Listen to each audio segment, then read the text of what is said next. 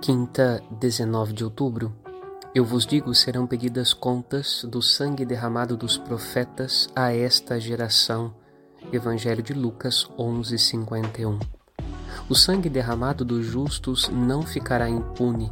Esta palavra de Jesus precisa iluminar os desafios dos dias atuais. O caminho da morte continua sendo escolhido pela humanidade. O desprezo da vida dos pequeninos, sendo gerados no ventre de suas mães, as vidas humanas ceifadas na guerra, alimentada pelos interesses mesquinhos dos poderosos deste mundo, o sangue de Cristo, derramado na cruz e não assumido em redenção, um dia será vingado. E ninguém pode fugir às mãos de Deus. Meditemos. Padre Rodolfo.